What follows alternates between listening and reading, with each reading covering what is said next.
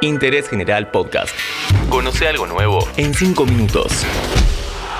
Kick Off. Este podcast te lo trae Six Pack. Encontrá la mejor selección de cervezas artesanales en la comodidad de tu casa. Pedí en sixpack.com.ar. Llegan frías, en serio.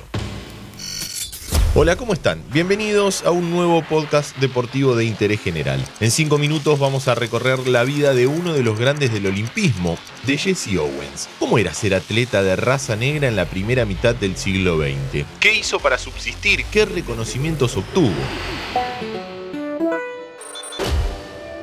Llamado James Owens, por un error de pronunciación, ya en su infancia lo comenzaron a llamar Jesse. De raza negra, fue ninguneado a lo largo de toda su vida por propios y extraños, pero sus proezas en los Juegos Olímpicos de Berlín 36 quedaron en la historia.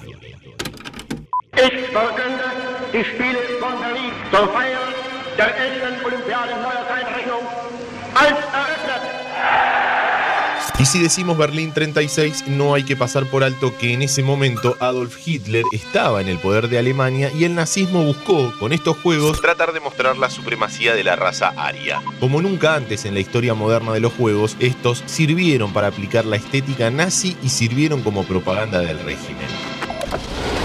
En medio de todo este contexto político, Jesse Owens obtuvo cuatro medallas de oro en las pruebas de 100 metros, 200 metros, salto en largo y la posta 4 por 100. La leyenda cuenta que Hitler vio cómo sus planes se derrumbaban porque un atleta de raza negra era la mayor estrella de sus juegos. De esta manera, se retiraba del estadio para no tener que darle la mano y felicitarlo por sus triunfos. Destrozamos su teoría de la raza y soy feliz por mí, por mi raza y por mi país.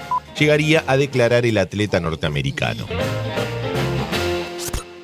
La habitación que usó en los juegos fue convertida en museo donde hay fotografías de él y entre otras cosas tiene una carta que fue interceptada por la Gestapo donde un fanático le recomendaba no darle la mano a Adolf Hitler. Pero en su país Owens tampoco fue bien recibido. En esa época la raza negra era sumamente despreciada y el atleta no recibió en Estados Unidos el trato que él pensó. Franklin Roosevelt, el presidente norteamericano, no lo recibió a la vuelta de los Juegos. Pero no solo eso, el ganador de cuatro medallas de oro no sentarse en la parte delantera de los colectivos, entrar por la puerta principal de los hoteles donde tenía que usar el montacargas en lugar de los ascensores o sentarse a comer en un restaurante. Nieto de esclavos, tuvo que emigrar de chiquito con su familia durante la gran migración negra junto a un millón y medio de compatriotas negros que huían del racismo reinante en el sur de los Estados Unidos.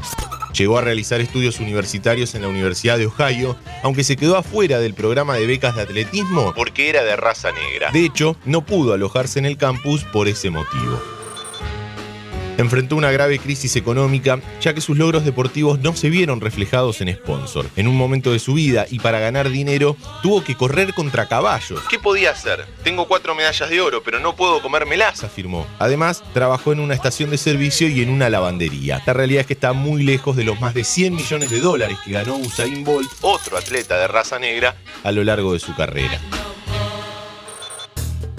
Ya retirado y en sus últimos años de vida, tuvo algunos reconocimientos que llegaron en la década del 70, una época que en Estados Unidos se caracterizó por un fuerte movimiento que luchaba por los derechos civiles de la población. Fue nombrado embajador de la buena voluntad, se le otorgó la Medalla de la Libertad y el Premio Leyenda Viviente. En 1974 ingresó al Salón de la Fama del Atletismo de los Estados Unidos y en 1976 recibió la Medalla Presidencial de la Libertad, condecoración otorgada por el presidente de los Estados Unidos, considerada como la concesión civil más alta de ese país.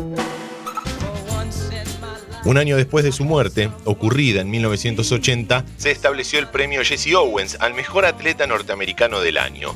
También de manera póstuma, en 1983 fue ingresado al Salón de la Fama del Comité Olímpico Estadounidense y en 1990 recibió la Medalla de Oro del Congreso de los Estados Unidos. Actualmente existe una fundación que lleva su nombre, cuyo objetivo es promover el desarrollo de la juventud a su máximo potencial, como reza uno de sus lemas. Este podcast te lo trajo Six Pack. Encontrá la mejor selección de cervezas artesanales en la comodidad de tu casa. Pedí en sixpack.com.ar. Llegan frías, en serio. Interés General Podcast. Encontranos en Spotify, en Instagram y en interésgeneral.com.ar.